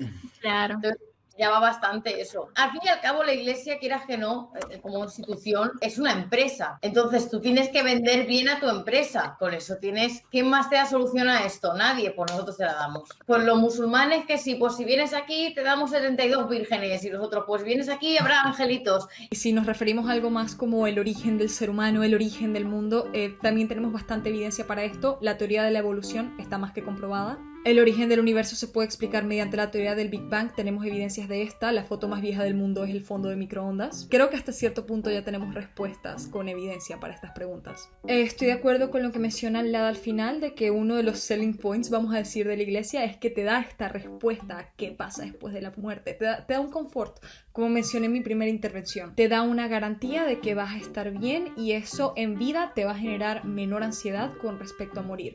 En cuanto a la inmortalidad, no sé si me gustaría ser inmortal, no me gustaría serlo, al menos que las personas que quiero también lo sean, porque no podría pasar por ese sufrimiento de ver y ver morir a personas que amo. Pero al igual que cualquier ser humano, eh, también tengo miedo a morir. Creo que todos tenemos miedo a morir, está en nuestro instinto de supervivencia.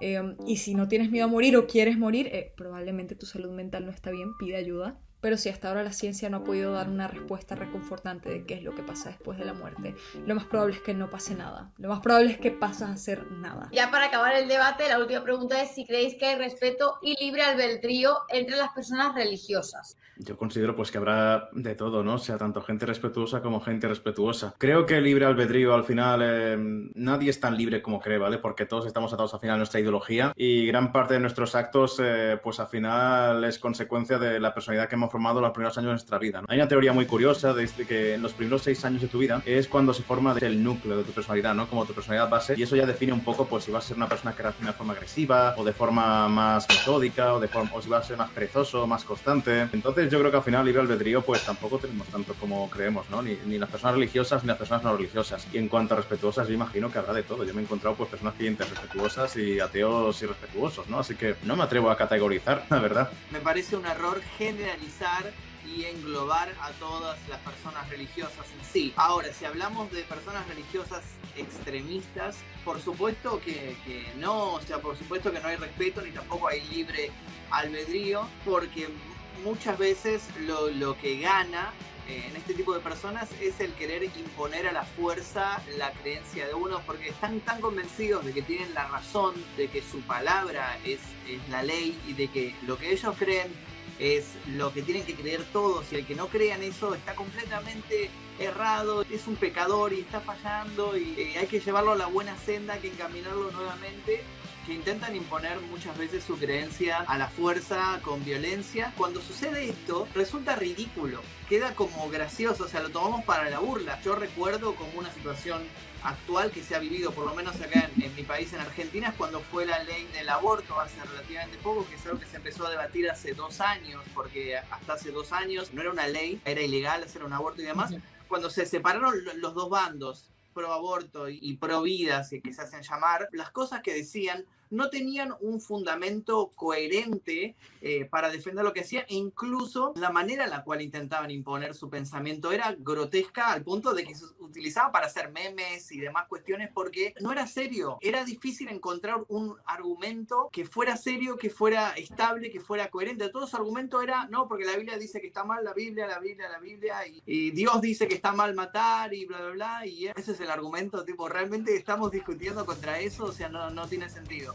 Pero bueno, por supuesto, pienso lo mismo. Está muy mal eh, generalizar y hablar de que toda la gente religiosa es intolerante eh, o que no respeta las creencias de los demás, porque yo conozco un montón de gente que es cristiana, que es religiosa y hemos pasado momentos increíbles juntos. Incluso hemos hablado y compartido nuestras creencias con el total respeto y siempre nos hemos llevado muy, muy bien. Yo creo, y voy a decir una cosa que a lo mejor no todo el mundo está de acuerdo. Creo que uno de los fallos del cristianismo ha sido ese y durante mucho tiempo, que es la imposición en su religión, pero al igual que él han tenido otras. Creo que debería haber una religión que fuera libre y que permitiera a la gente abrir su mente al conocimiento, que investiguen todas las culturas, todas las religiones y que creen sus propias creencias o si quieren ser ateos que lo sean. Por eso defendo que al menos durante esa época en la que tú eres padre y tienes la responsabilidad de educar a una persona que sea inteligente, abierta, es, sería buena partir de la postura agnóstica, ni crees en Dios, ni no crees en Dios, ni eres ateo, ni tampoco descartas su existencia. Entonces, al partir de eso, por eso hay tanta confrontación entre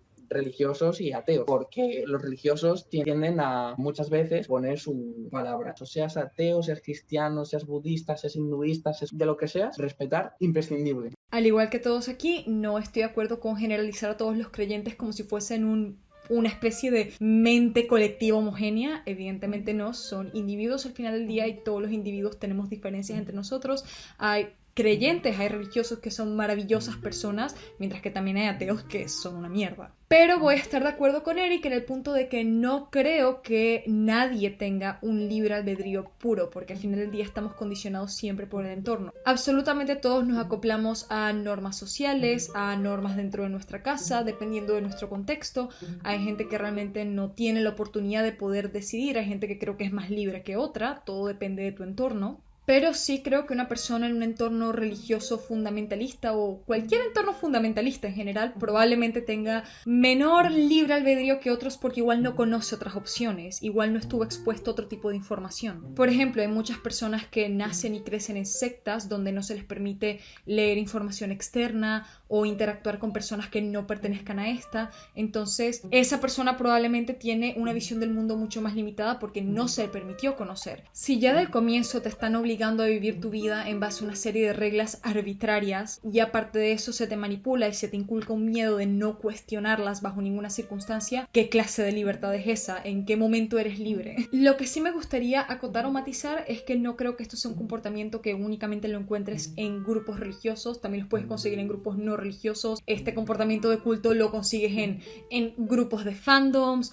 eh, grupos de cierta ideología política, eh, está en todos lados. Creo que en el momento en el que ya te manipulas manipulan con cosas como limitar con quiénes puedes interactuar o quiénes no, qué fuentes de información puedes acceder y cuáles no, eh, limitar tu vida sexual incluso, creo que en ese momento tú ya estás perdiendo libre albedrío porque ya otras personas están tomando esas decisiones por ti. Y sí, en general es eso. Creo que nadie es 100% libre, pero definitivamente creo que la gente fuera de los grupos fundamentalistas y fuera de sectas en general es más libre indiferentemente si son sectas religiosas o no. Bueno, mi experiencia de vida ha sido algo bastante compleja y prácticamente tengo mi arte, el que tengo hoy en día, hago mi arte y lo he llevado por muchas partes del mundo, muchos escenarios del mundo, muchos países y desafortunadamente me he encontrado con mucho rechazo partiendo de mi propia familia, porque hacer esta clase de proyecto musical de metal extremo, de heavy metal, como tú lo llames, en especial un grupo de rock que se llama The Antichrist, que, se, que quiere decir tu anticristo, y que la filosofía detrás de esto viene del Friedrich Nietzsche, del libro que se llama El Anticristo. Es una filosofía, una temática más eh, eh, filosófica y existencialista, que no tiene nada que ver con arraigos religiosos, bíblicos, de lo que es el anticristo de la Biblia, para nada tiene que ver con esto. Entonces, es algo que yo he evidenciado de manera personal. Y tenido esta clase de contacto. Como decía Eris y Magnus, no podemos generalizar. Sería equivocado y errado de mi parte generalizar y decir que todos los cristianos o de que todas las personas religiosas son intolerantes, son irrespetuosas, porque hay de todo, ¿sí me entiendes? O sea, es equivocado generalizar a todo el mundo y decir que todos son iguales, porque no es así. De hecho, yo soy diferente, todos somos diferentes. Y hay personas que son más espirituales que religiosas. Cuando tú eres más espiritual que religioso, tú entiendes un poco más lo que es el otro, tú entiendes un poco más las diferencias, tú entiendes un poco más otras maneras de ver diferentes puntos de vista. De manera personal también me he encontrado con mucha censura en ciertos países donde vamos a dar nuestro concierto y grupos religiosos tratan de atacarnos y de cancelar los conciertos. Pero el mensaje que yo transmito a través de mi banda no tiene nada que ver con la religión. El mensaje que yo transmito es un mensaje reflexivo, es una crítica acerca de la realidad que como seres humanos, como tal, vivimos. Estamos todos de acuerdo entonces en que no hay que generalizar, ¿no? Con... Quiero agregar una preguntita porque hablamos sobre el respeto. Eh, se tiene que respetar las creencias del nuestro, pero ¿hasta qué punto? Porque, por ejemplo, hay religiones que dicen que no hay que donar sangre, no te pueden hacer una transfusión. Entonces, ¿qué pasa si, por ejemplo, hay, una de esas personas tiene un accidente? Eso ¿Qué está regulado por la ley. La paradoja de Popper esta, ¿no? Que está famosa ahora mismo. Es que yo eso lo di en su día en clase de Derecho Eclesiástico, porque sí, se da Derecho Eclesiástico en España. Ah. Entonces, ahí se planteaba, por ejemplo, esa situación en la que un menor de edad, que a lo mejor necesita una transfusión o un trasplante o cualquier cosa, y son testigos de Jehová, que son los que no permiten ese Sí, tipo de cosas, Exactamente. pues, sí, puede ser que el niño sí que lo quiera y que sean los padres los que digan no, no. Entonces, se le puede caer el pelo al médico si esas cosas no están bien reguladas. ¿Y éticamente qué se hace? Sí, yo me acuerdo que con lo del niño, si el niño estaba en una edad suficiente de madurez, por decirlo así, que se entiende de que a lo mejor pues tiene 11, 12 años, que entiende de o, o esto o vas a, a morir, entonces se le pregunta al niño y si el niño quiere, aunque los padres no quieran, Claro, pero tiene que ser una, una edad de que como que el niño pueda comprender, o sea, un chiquillo pequeñito no. Tiene que ser un chiquillo que ya entienda, a lo mejor con 12 años o así, que ya entiendes de se te tiene que hacer esto, que va en contra de lo que crees, pero si no vas a morir. Yo tengo una norma con respecto a lo de respetar otras creencias, por estúpidas que puedan parecer, ¿vale? Y es pues respetar todo aquello que no hace daño a, que no ejerce violencia a terceras personas, ¿vale? O sea, que tú eres un antivacunas o que si el 5G o no sé qué y no quieres vacunarte, pues bueno, allá tú. Ahora, si empiezas a imponer que los demás no tienen que vacunarse porque si 5G, que se va a volver magneto y todo eso, entonces ya no te respetaré. Yo, digamos que la línea roja dibujo ahí. Respetar todas las creencias que no ejerzan violencia sobre otras personas que no sean la propia persona que, que cree esas cosas. Yo al menos lo veo de esa manera. Sí, yo estoy de acuerdo con Eric. Hay ciertos límites, como hoy en día yo no voy a respetar a alguien que absolutamente apoye el nazismo, lo que eh, implique lo que es la violencia y el exterminio de otras personas por las diferentes formas de pensar. Se me hace bastante ilógico respetar este tipo de cosas. Yo creo que el respeto se basa en ciertos estándares éticos y morales, pero no quiere decir que voy a respetar cualquier ideología, cualquier manera de pensar, así sea extremista, porque no tiene sentido. Me gustaría añadir algo a esto. Obviamente hay que condenar todas aquellas cosas, todos aquellos aspectos que ejerzan algún tipo de violencia, violencia machista, violencia homófoba, eh, violencia de cualquier tipo.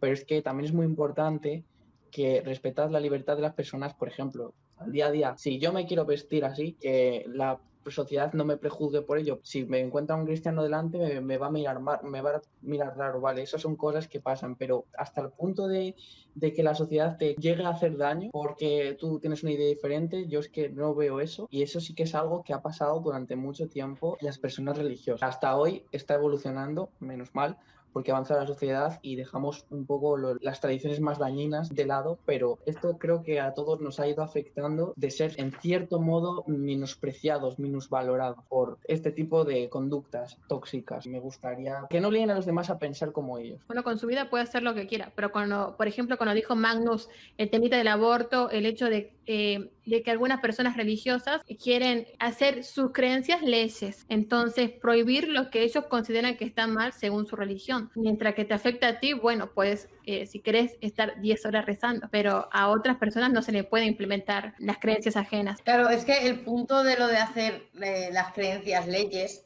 que esto mm, se ha dicho de toda la vida, lo de al César lo que es del César y a Dios lo que es de Dios. Las cuestiones que tengan que ser legales, que son cuestiones mundanas del César, quien tiene que hacer es quien tiene que hacer las leyes. Y las cuestiones morales de la iglesia, pues se las dejan para Dios, pero no puedes mezclar tu moralidad cristiana del aborto, mezclarla ahí para intentar imponerla como norma, porque eso es una cosa que entraría en la parte de que es de los que Ajá. tienen que hacer las leyes, no de Totalmente, Dios. pero siento que es un error que estamos acarreando del pasado, que en muchas constituciones, en muchos papeles referidos a la política, a la independencia, a cosas que no tienen nada que ver con la religión, se metió siempre a Dios. Por Ujú. Ejemplo, en la constitución de Argentina, lo primero que dice es, nosotros los representantes de la Unión Argentina, bajo la protección de Dios, o sea, se empieza a, a nombrar a Dios al comienzo del, del preámbulo de la constitución, que la constitución es básicamente una serie de leyes para organizar el país. Lo escribieron para definir Sí, sí. cómo se iba a organizar el país de ahora en adelante. Y metieron a Dross, a,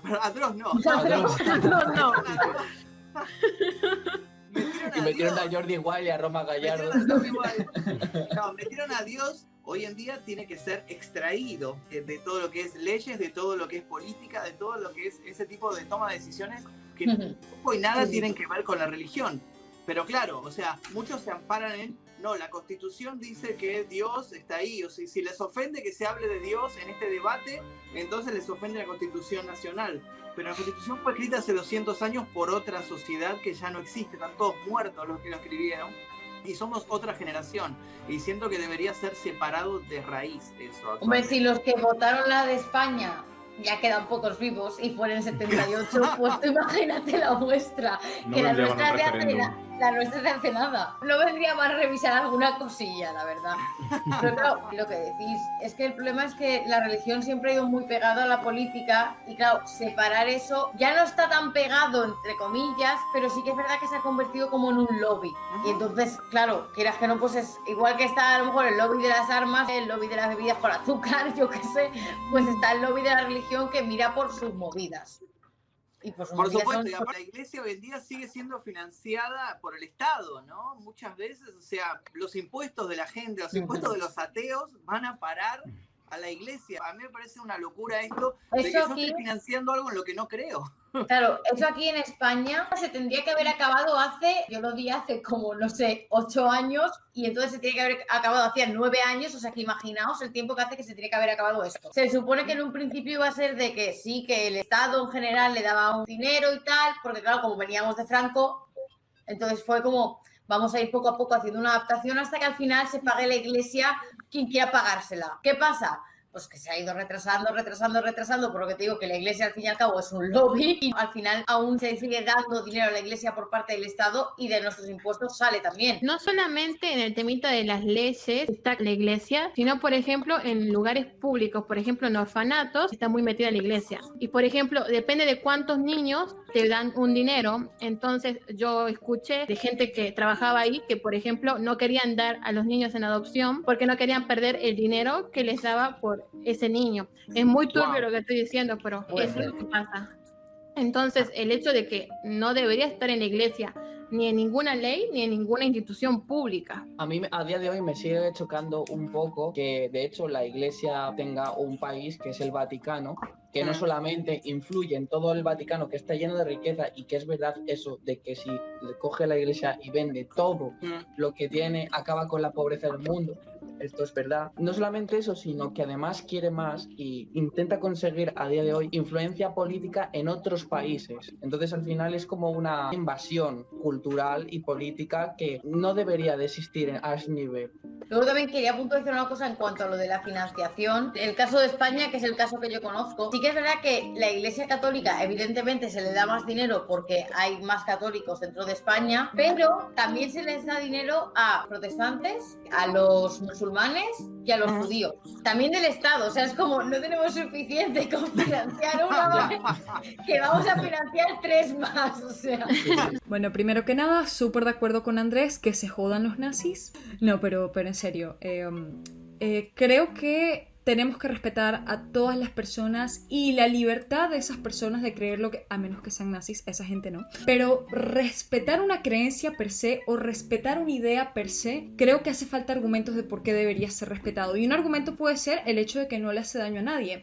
Por ejemplo, lo que mencionó antes Andrés, la espiritualidad a mí no me parece un problema. Hay personas que realmente consiguen mucha paz en esta. Sin embargo, hay otras ideas que creo que se podría argumentar por qué no merecen ser del todo respetadas o si acaso consideradas válidas. Por ejemplo, la conspiración de que la Tierra es plana. Si uno lo piensa, a simple vista parece completamente inocua, o sea, en qué afecta que una persona crea eso, al final del día la Tierra va a seguir siendo esférica. Sin embargo, el proceso mental para poder llegar a esa conclusión puede ser muy peligroso extrapolado en otro tipo de contextos. Creo que uno de esos contextos, de hecho, es el de las vacunas, el que mencionó Eric, que contrario a la creencia popular, al uno no vacunarse pone en riesgo a todas las personas que está a su alrededor y sobre todo en el contexto que estamos en estos momentos ante una pandemia que ya colapsó el sistema sanitario una vez. En estos momentos está un poco más en control en Europa. Existe el riesgo de que vuelva a pasar, considerando que hay nuevas variantes que son más contagiosas y no todo el mundo está vacunado. Y claro, se podría dar el argumento de que al final del día los que tenemos vacuna ya estamos protegidos y no vamos a tener que hospitalizarnos en caso de que nos dé COVID, que los únicos que se van a joder son los que no tienen vacuna, que es decisión de ellos si quieren terminar en esa situación. Sin embargo, más hospitalizaciones por COVID implican menos camas, sobre todo en la UCI, para personas que lo necesiten por otros motivos. Si todas las camas UCI están ocupadas por gente que tiene COVID, otras personas que las necesiten por accidentes de tránsito, por emergencia, no van a poder ocuparlas y vamos a tener que decidir otra vez quién muere y quién no muere. Sé que me extendí un poco con esto, pero mi punto es que incluso esas decisiones que parecen no afectar a otras personas pueden terminar afectando otras personas y esto es un escenario más que posible considerando que están saliendo variantes. Dar paso libre a una teoría de conspiración puede dar más paso libre a otras teorías de conspiración y eso a la práctica puede ser muy peligroso. Ya han habido tiroteos en Estados Unidos por teorías de conspiración como Pizzagate. Creo que la idea de base de que hay que respetar las creencias por el simple hecho de ser creencias es una muy buena excusa para no cuestionarlas, para no debatirlas, para no eh, analizar si tiene sentido lo que se está creyendo o no. La excusa de es mi creencia también se utiliza muchas veces para justificar sesgos, para justificar falacias argumentativas. Con esto no estoy tratando de señalar porque todos caemos en falacias a veces y todos tenemos sesgos y me incluyo aquí, pero creo que es importante reconocerlos como lo que son. Las falacias no son buenos argumentos y los sesgos son errores del pensamiento humano. Son por definición ilógicos y no deberíamos acostumbrarnos a justificarlos porque si no dejaríamos de combatirlos a la larga. Por lo tanto, mi política personal hoy en día, a riesgo de sonar un poco pedante al decirla, es que respeto cualquier creencia religiosa siempre y cuando, uno, no me intentes colar como ciencia, segundo, que no se utilice como justificación para discriminar a otras personas o tratar mal a otras personas, y tercero, que esté consciente que no puedo utilizar su creencia para hacer una apelación a la autoridad en medio de un debate, especialmente si es un debate serio. Por ejemplo, esa gente que se opone a que los jóvenes reciban educación sexual por motivos religiosos. En el momento en el que te estás oponiendo a algo que es tan necesario y no me estás dando ningún buen argumento para hacerlo, en ese momento ya no me parece respetable cómo estás manejando la creencia. En el momento en que esas cosas comienzan a ocurrir, ya no respeto la idea, pero te voy a seguir respetando como persona. Creo que tus derechos humanos tienen que siempre estar intactos y creo que tienes la libertad de seguir creyendo en eso. No puedo hacer nada. Creo que ha habido pocos, pocos puntos de choque porque había poco en lo que chocar, ¿no? Yo creo que todos estamos de acuerdo pues, en ciertas bases. Estamos en contra de la Iglesia como institución, no creemos en ciertas cosas, pero aún así ha sido muy refrescante hablar con vosotros, así que, muchas gracias y sobre todo muchas gracias a Pablo por organizarlo, la verdad. Ha sido una noche muy, muy interesante. Es verdad, publicidad. Eh, bueno, tengo un canal de Twitter con el mismo nombre que pone aquí, ¿vale? Y bueno, hago juegos de Pokémon por si os interesa y canal de Twitch también, de YouTube y estas cosas. Eh. Muchísimas gracias a todos por la invitación. primero quiero felicitar a Pablo por lo que logró. La logística que hizo de esta reunión fue increíble, realmente increíble. Eh, y la verdad que increíble, te aplaudo por lo que lograste. Salió todo muy, muy bien, te felicito. Muy bien, muy bien, Pablo.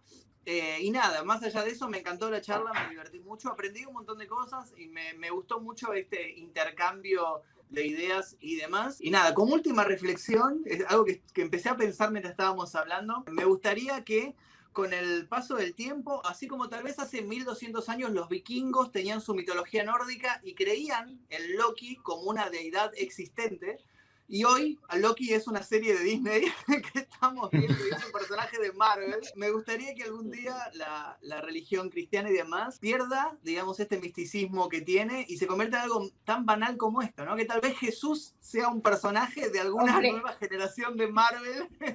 Siento que la religión cristiana es interesante que se conserve, como dije, como la Biblia, como un testimonio de algo que sucedió, de cómo era la sociedad, en qué creía y qué pasó, así como hoy revisamos lo que fue las civilizaciones eh, y las mitologías también griega, romana, egipcia. No creo que lleguemos a ver la caída, no sé si vamos a ver la caída de la religión cristiana, pero va a suceder 100, 200 años, va a perder por completo el poder de acá en adelante. Y con eso me despido, mi nombre es Magnus Mephisto, muchas gracias por eh, nada, haberme escuchado, mis redes son Magnus Mephisto en todos lados, y eso, fin. Muchas gracias a todos por haber venido, por haberme dado la oportunidad de moderar este debate. Y bueno, a Pablo, evidentemente, por, por haber conseguido que estemos todos aquí. Ha habido problemas técnicos, Dan ha fallado un poquillo, pero bueno, no pasa nada, se le perdona. Ha estado muy interesante, la verdad, muy respetuoso todo.